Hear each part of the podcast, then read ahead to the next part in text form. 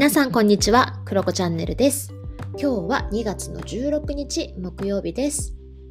はい、皆さんいかがお過ごしでしょうか、えー、今日はですね、私ちょっと声がね、ちょっとカサカサみたいな声なんですけれども、ちょっと短めに配信しようかなというふうに思います。というのもですね、私今一仕事を終えたところでございます。あの私はソーシャルビジネス実例勉強会という勉強会で毎月ですねグラフィックレコーディングを書かせていただいています。なんですけれどもその勉強会プラスその前後とかでちょっとこうグラフィックレコーディングを書いてるとね首を前に曲げた状態で2時間とか過ごしてしまうので声がねカサカサになるんですよね毎回ね。はい。ということでちょっとお聞き苦しいかもしれないんですけれども失礼します。はい。で今日はねまあそうだな。私のグラフィックレコーディングの話をちょっとだけしてみようかなというふうに思います。どういうふうに書いてるよとかグラフィックレコーディングってこういう感じでやってる人がいるよとかねそういった話なんですけれどもあのグラフィックレコーディングって、まあ、要はうんと板書って感じです。あの簡単に言うと、うん、板書のちょっと絵が入ったりだとか図解が入ったりだとかする感じになります。あの昔学校で先生がね黒板に書いてたやつがちょっとファンシーになった感じですね。はい。そんな感じなんですけれども、えー、まあ、いろんな形があります。ホワイトボードを使ったり、あと模造紙とかに書く、ね、マーカーを使って書く方とかもいらっしゃいますし、私みたいに iPad を使って書く人もいるし、あとは1人で書く人もいればチームで、まあ、34人とかチームになって、えー、書く方とかもいらっしゃいます。はい。で、あのー、あとはそうですね、後からあの全部、なんていうのかな、動画とか見て、後でこう納品するような形の人もいますし、あとは、その場でね、その3、4人チームでやってる方とか特にだと思うんですけれども、何かこうセミナーだったり講演会とかを聞いて、もうその場で3、4人で仕上げて、その場で出す。で、例えば、その、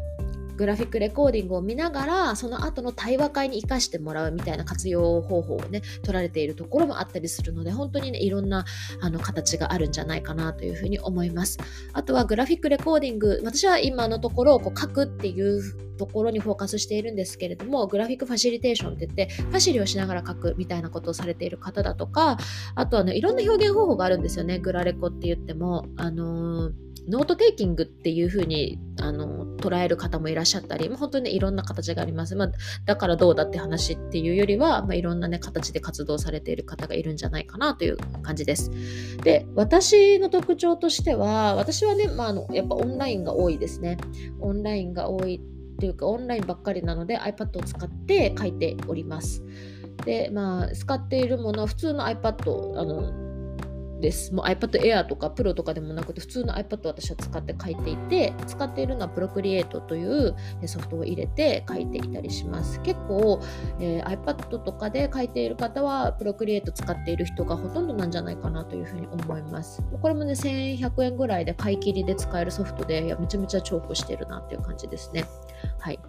iPad もそんなにこうハイスペックなものを私使ってるわけじゃないんですけどそういったもので書いていたりします。で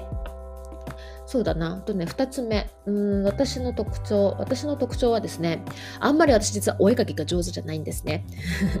あの、丸人間とか、そういったものは描けるんだけれども、どちらかというと似顔絵とか、うん、そういうのはね、全然得意じゃないんですよ。なので、私は描けないものは全然もうこう写真をくり抜いて切り抜きをして使っちゃったりだとかします。全部が全部絵でやらないのが私の特徴かなっていうふうに思います。で、その時は私は Adobe のソフトとかいろんなものを使ってあのご提供いただいた、えー、例えばゲストの方の写真だったりだとか使ってほしい写真とかをもう加工して入れちゃったりあとは今日の場合だと Zoom での講座だったりするのでそのね Zoom の画面あの皆さんがお話しされている、えー、ゲストだったり登壇者の方のもうもう写真をね、そのままスクリーンショットで撮っちゃって、えー、切り取ってですね、グラフィックレコーディングにま入れ込む。そして、そう、なんていうのかな、こう、臨場感があるように仕上げたりとか、そういうふうにしております。はい。で、えー、私はどんな感じでやってるかというとできる限り事前に、えー、打ち合わせをして資料をいただいたりだとかあとはその、まあ、イベントされている方とかの、まあ、イメージカラーとかイベントのカラーだったり、まあ、こういう風に仕上げてほしいとかっていうのがあるので、まあ、それを聞きながら、えー、ベースは作っておくっていう感じにしています。であとはその活用方法もちゃんと聞くようにしていてうんと例えばそのメインの方のお話はあまり入れなくってよくってみんなの意見を多めに、えー、対話ですね。対話の部分のことをたくさん載せてほしいとか後から講演会とかセミナーとかのまあ、こう見返しのための資料としてグラフィックレコーディングを使いたいとかであれば、えそこの部分ですね復習に使えるような部分っていうところを分厚めに書くとかなので結構活用ですねそのグラフィックレコーディングの活用っていうところを、えー、お聞きしてなるだけこう反映するようにしております。はい。まあそこはね、皆さん一緒なんじゃないかなというふうに思います。結構なので下準備とかもね、結構必要だったりしますね、私の場合は。でも人によってはね、もうそのままパラパラって書ける方もいると思うんですけど、私はそもそもね、そんなにこう上手じゃないので、お絵描きとかが。どちらかというと、こう、まとめるっていう方が好きだったりする人なので、まあ、そんな風にですね、まあ、できないところもありますけど、頑張って伸ばしているところです。もっとね、お絵描き上手くなりたいなと思うんですけどね、似顔絵は描けなくても、ちょっとね、キャラクターだったりだとか、うん、ちょっとね、丸人間のバリエーションを増やしたりとかね、ちょっとやらなきゃなーなんてね、えー、思っていたりします。であとは私はですねそうアイディアどういうふうに書くっていうアイディアどこから得てるかっていうともうほぼほぼそんなになんかめちゃめちゃ得てるっていうわけでもないんだけどやっぱりインスタグラムで私はグラフィックレコーディングっていうタグをねあのフォローしていたりだとかピンタレスト見たりとかまあちょっとたまにね、こう検索したりして、あ、この書き方いいなとか、あの、この丸人間の配置いいなとか、なんかそういうのはこうパラパラって見るようにはしたりしていますね。そんな感じでやっております。はい、本当にあの勉強になりますね。でも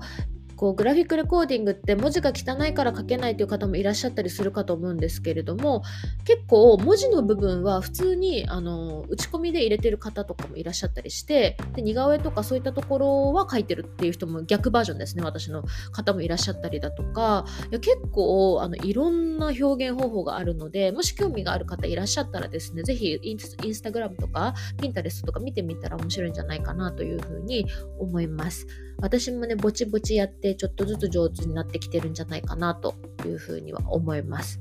まあでも、ただね、前も伝えたんですけど、このグラフィックレコーディングをやっていると首が痛くなっちゃったりとかね、するので、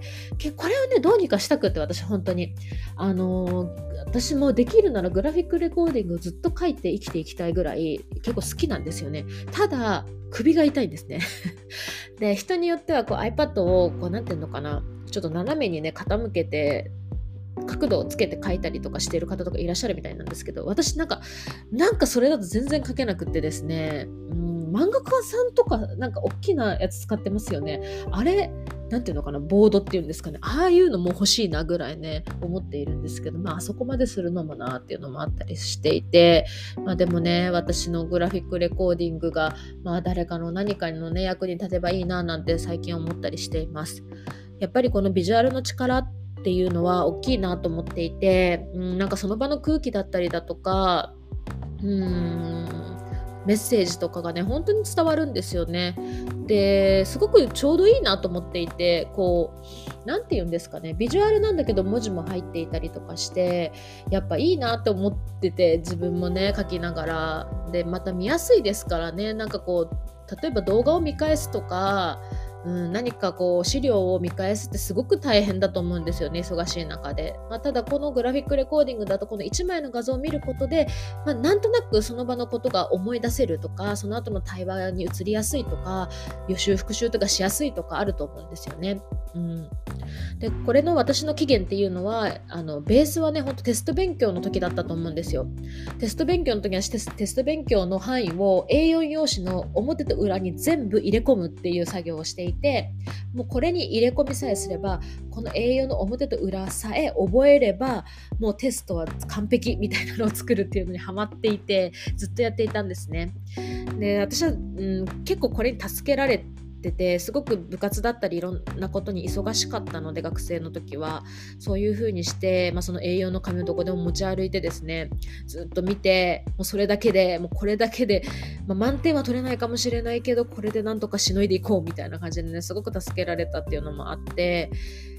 そうですね。まあこういう感じで自分が活用してきてよかったからこそ、グラフィックレコーディングでね、誰かの何かの役に立てたらいいなとかね、なんかチームの皆さんの役に立てたらいいななんて最近は思っていたりします。はい。ということで、まあ、ぼちぼち私もいろいろ書いていこうかなというふうに思いますので、もしなんかね、私のグラフィックレコーディングいいなと思ってもらったり、あ、なんか今ちょっと使ってみたいなと思う方いらっしゃったら、ぜひお声かけください。書きにお出かけします。はい。ということで、まあ、こんな感じでグラフィックレコーディングやってるよという話でした。はい、今日は一仕事も終えたので、ゆっくりしようと思います。ということで、また配信します。バイバーイ。